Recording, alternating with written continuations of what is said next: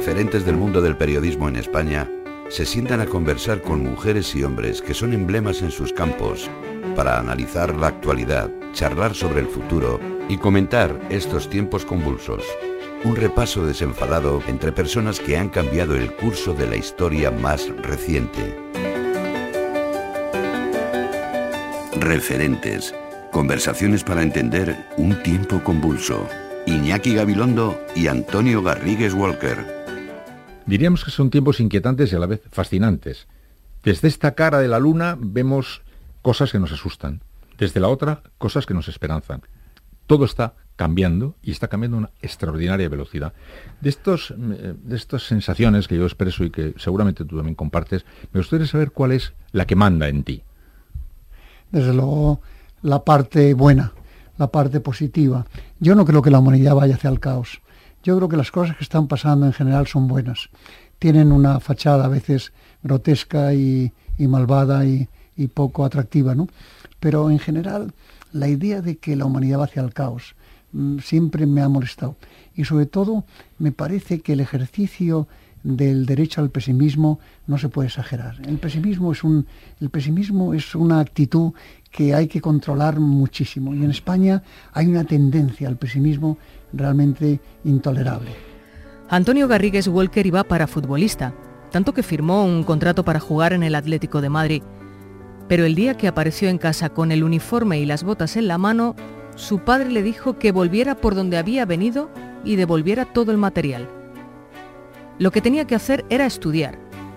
Sería abogado, así que eso hizo. Con 27 años ya presidía el despacho que habían fundado su padre y su tío, Garrigues, no sin esfuerzo, ha conseguido situarlo entre uno de los despachos más prestigiosos de Europa, con más de 1.800 abogados contratados. Todos los veranos representa en su casa de Sotogrande obras de teatro que él mismo escribe.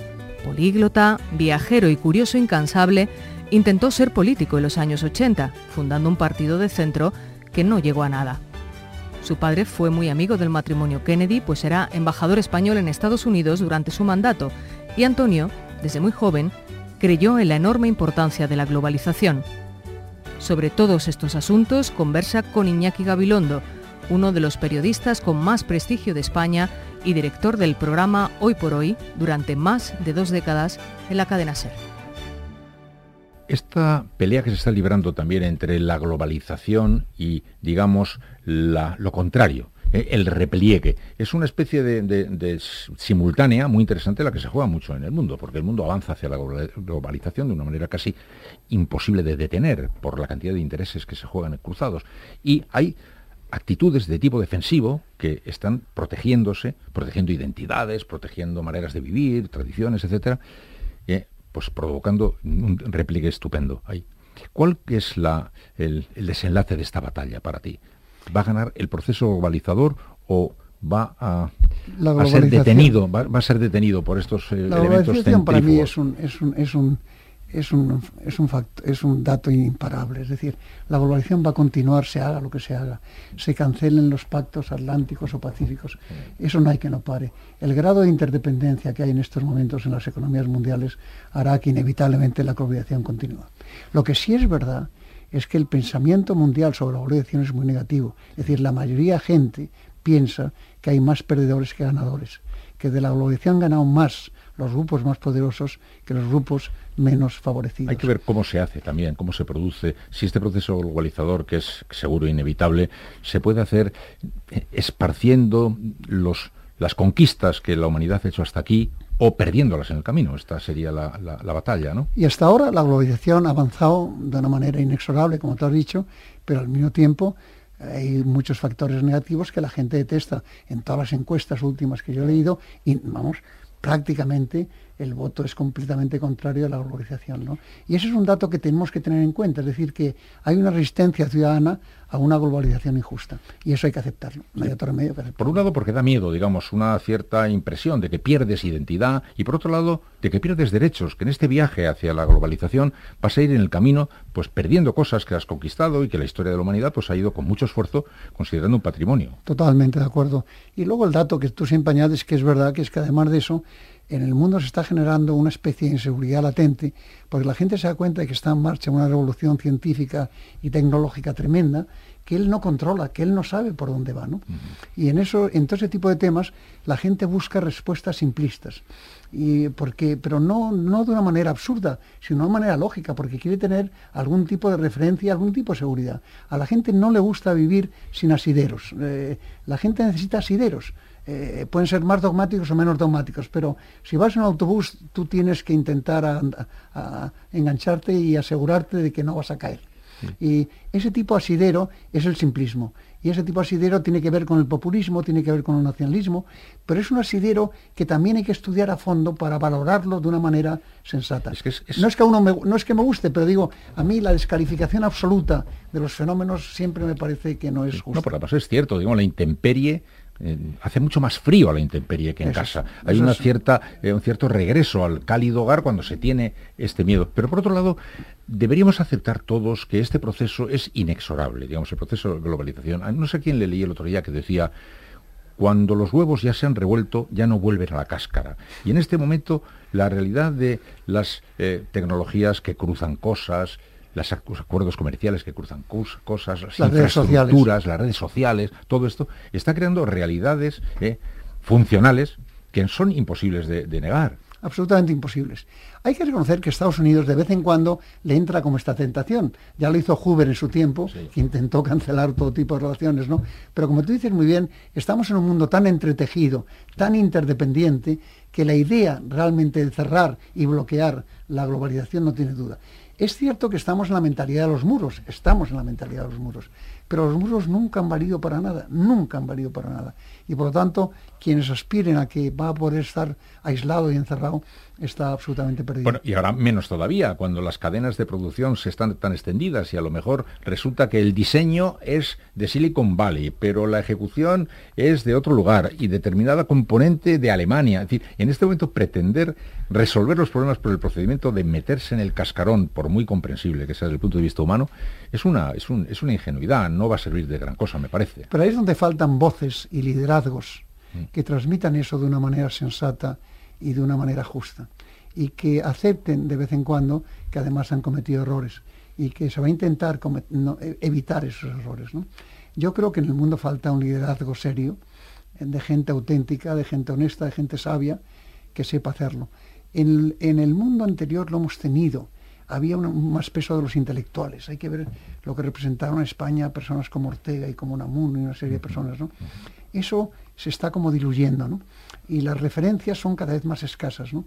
Pero yo creo que la realidad se va a imponer, como tú dices, y por tanto eh, esto que estamos viendo es pasajero. Es decir, eh, es pasajero y además es artificial. Pero no sabemos qué daños producirá. No, por descontado que producirá daños, pero al final yo creo que lo que se está produciendo en el mundo actual es ya una reacción ética. Es decir, empieza a haber una reacción contra actitudes realmente vulgares y groseras. ¿no? Y yo creo que eso es bueno también.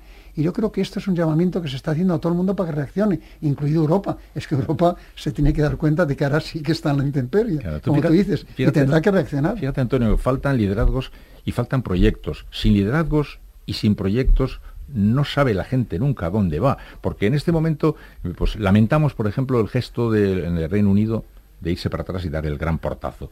Pero al tiempo el proyecto europeo como tal proyecto está totalmente desgalichado, está llevando la contabilidad del día a día, no parece que haya aliento para mucho más. Y entonces resulta que los que sí parecen tener proyecto son los que se reúnen en Coblenza para proponer la ruptura de, la Unión Europea, pero la Unión como tal no tiene proyecto ya, lo tiene muy, muy desvanecido. Por eso digo que podemos insultar y descalificar a todos los demás, pero al final tendremos que asumir que tenemos problemas propios que tendremos que afrontar. Yo creo que ahí va a haber una reacción, pero en efecto la ausencia de proyectos y la ausencia de liderazgos es muy importante, porque es que en efecto ahora uno diría, pero dígame usted cuál es el proyecto europeo ahora, es que nadie sabe cuál es el proyecto europeo.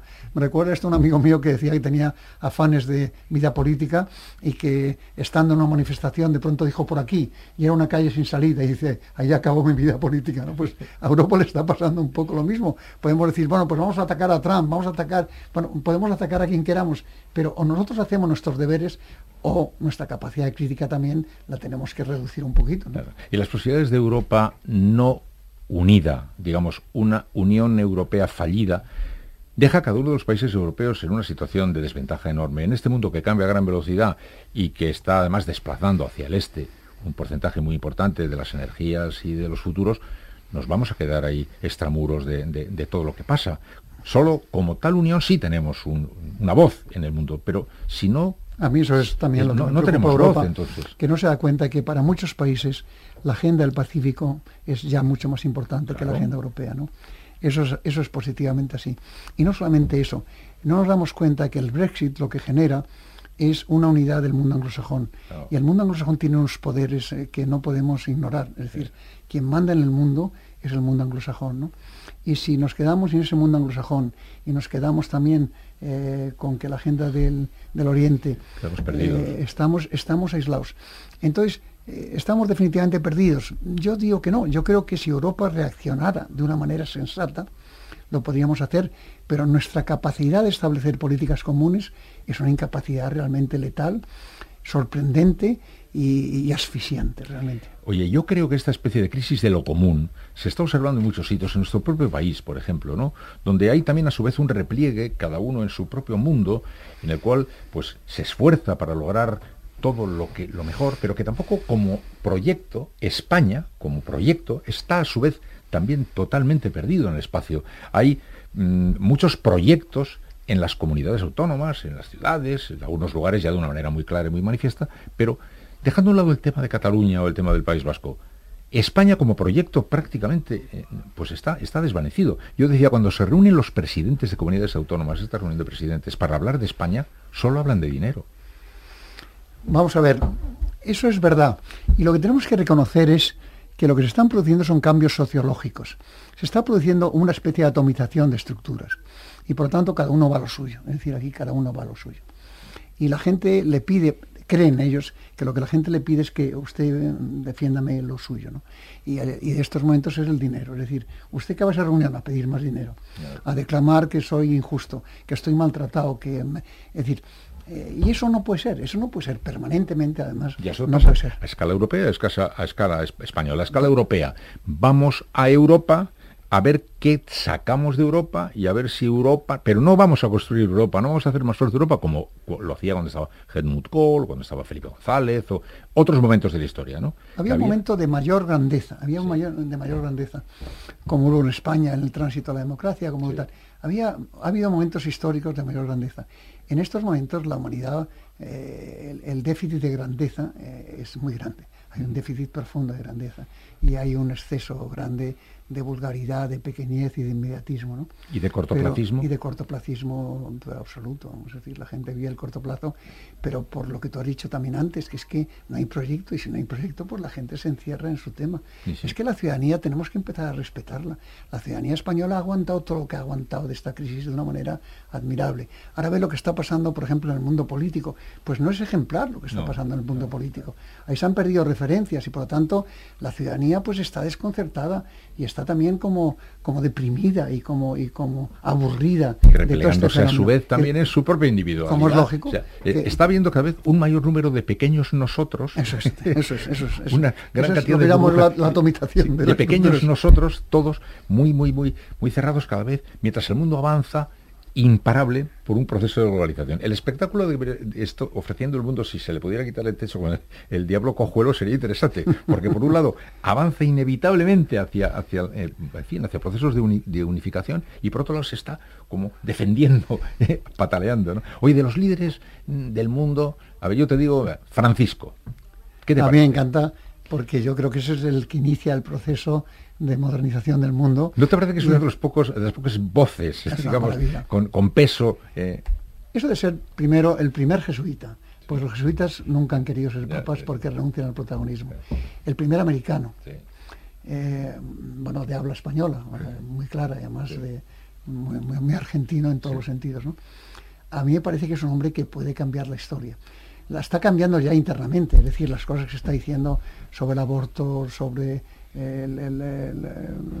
sobre las costumbres sexuales, sobre todos los tipos de temas, está generando una reacción conservadora, pero al mismo tiempo está modernizando la imagen de la Iglesia Católica, que estaba muy baja. En estos momentos, realmente la imagen de la Iglesia Católica con Francisco eh, realmente está subiendo de nivel tremendamente. Y me, me refería no tanto, o sea, además del efecto concreto que está teniendo ahí, el, mm, lo que nos permite comprobar cuánto pesa una voz, quiero decir el, Papa, digamos, como líder, decías tú, nos faltan líderes. Y yo digo, ejemplo, Francisco, eh, hay un hombre que sí podemos decir sí es un líder, su voz sí actúa con esta capacidad de verdad Totalmente ¿no? Por ejemplo, su capacidad de arbitraje, Iñaki. es decir, ha intervenido en el tema de Cuba, ha intervenido en el tema de Colombia, ha intervenido en el tema de las relaciones de Estados Unidos con otros países, incluido Rusia. Y es que a más le gusta. Está ejerciendo una capacidad de arbitraje y de moderación realmente impresionante. Ese es el ejemplo que podemos poner de qué es un líder y el efecto de los liderados, ¿verdad? Si tuviéramos un gran liderazgo europeo o unos liderazgos europeos y otros liderados, porque la figura de Donald Trump, al margen de la disputa específica de lo que hace o lo que deja de hacer, es un paso atrás respecto a todos los procesos de, la vida observada con nobleza y con mayúsculas, ¿no? Eso Nos ha llevado a la calderilla de la, de la vida pública. Eso es. Eh, explicar a Trump lleva su tiempo y, entender América desde una perspectiva europea es difícil, ¿no? Y por lo tanto, eh, yo no me atrevo a descalificarlo en absoluto, pero que es incomparablemente una persona que no asume el tipo de grandeza que tiene Francisco eso no tiene duda, ¿no? Él ya empezó a pelearse, Francisco y Trump van a empezar a pelearse y se van a pelear mucho, ¿no? Por de pronto lo primero que ha dicho es, una persona que construye muros no es un cristiano, ¿no? Pues eso que no está mal, es una, es una frase bastante buena, ¿no? Y se van a pelear una cantidad de veces con el tema migratorio, no te quiero ni contar, ¿no? Eh, eso es así, yo creo que en efecto, y me alegro que tú, una persona como tú lo señale, Francisco es de las pocas voces eh, que tienen grandeza. La otra voz que tiene también algo de grandeza es la de Angela Merkel. Angela Merkel ha cumplido un papel en Europa realmente admirable. Y lo está perdiendo y lo puede volver a perder. Y en las elecciones ya se habla claramente de que las tiene prácticamente perdidas.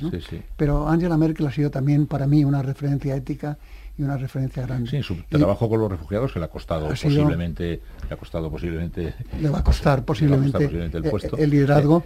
pero, pero, hay, como digo, las voces estas que de pronto nos permiten comprobar qué podría pasarle al mundo si hubiera, en efecto, unas cuantas figuras con capacidad de aglutinar, con capacidad de provocar incluso controversia, pero a la que se le reconozca autoridad. autoridad. Eso es interesante. Oye, respecto a la... Y, que hablen con ellos, además, y, que, hablen entre ellos. Oye, y, yo creo que deberíamos terminar, pero lo de la tecnología que tú has mencionado y que, y que a mí me preocupa también mucho, en este momento los cambios están produciendo la nanotecnología, la astrofísica, la genética, la, robótica. la robótica, la inteligencia artificial. Nos anuncia un mundo distinto, claramente, y a una gran velocidad. Mm, alguien decía, los estados mayores de los ejércitos preparan para a, sus tropas para la última guerra que se produjo, no para la que vendrá. Y dicen, y ahora me temo que en la educación estamos educando a los chicos más para el mundo que se va que para el mundo que está a punto de venir. ¿Estás de acuerdo con eso? Total y absolutamente de acuerdo. Y además no hago más que insistirlo. Y cuando hablo en el, en el mundo universitario y en el mundo académico, no hago más que recordarles que en estos momentos hay dos disciplinas, la tecnológica y la científica, que, no se incorporan en los planes de estudio mm. y que ese tema es realmente intolerable porque estos jóvenes que están estudiando ahora van a ir a un mundo donde la tecnología y la, y la ciencia van a cumplir un papel decisivo. El salir de las universidades, no digas solamente de derecho, hablo de todas las universidades, eh, sin saber nada, a mí me parece que es una irresponsabilidad grande. Sí, yo tengo también esa sensación y a mí me pasa lo mismo, que me dedico un poco al activismo en este sentido. No, puedo, no puedo entender, no puedo entender, no puedo entender no puedo entender que no se esté eh, concediendo la importancia que tiene a esta locomotora que está desatada, que va a gran velocidad, que va a transformar toda nuestra vida, mientras el discurso oficial, el discurso político, mediático, etcétera, se sigue paseando por el siglo XIX. Y lo curioso en el debate político es que de ese tema no se habla, es que ni se habla, es que ni se habla. Del tema del suicidio demográfico no se habla, del tema de la revolución eh, de la política exterior no figura. Es decir, yo no sé el debate político a qué ha quedado reducido, sino a minucias ideológicas eh, de escasa importancia. Pues que concluya diciendo que dos personas mayores ¿eh? estamos haciendo este tipo de comentario que parecería más normal que la estuvieran haciendo unas personas jóvenes, ¿eh? reprochando a las personas mayores que estén mirando hacia atrás. Y resulta que es paradójico que tengamos que ser dos personas mayores las que digamos hasta los más jóvenes que hagan el favor de poner el despertador en hora. Como decía uno, uno más que paradójico es parajódico, en el sentido real de la palabra, ¿no? Pero tienes absolutamente toda la razón, aunque es verdad que hay también bastantes jóvenes que saben mucho de esto lo creo que y que están hablando y haciendo No, me refiero al discurso, el discurso central, el, discurso central no está ahí. No está ahí, así es. Todos los episodios y contenidos adicionales en podiumpodcast.com y en nuestra aplicación disponible para dispositivos iOS y Android.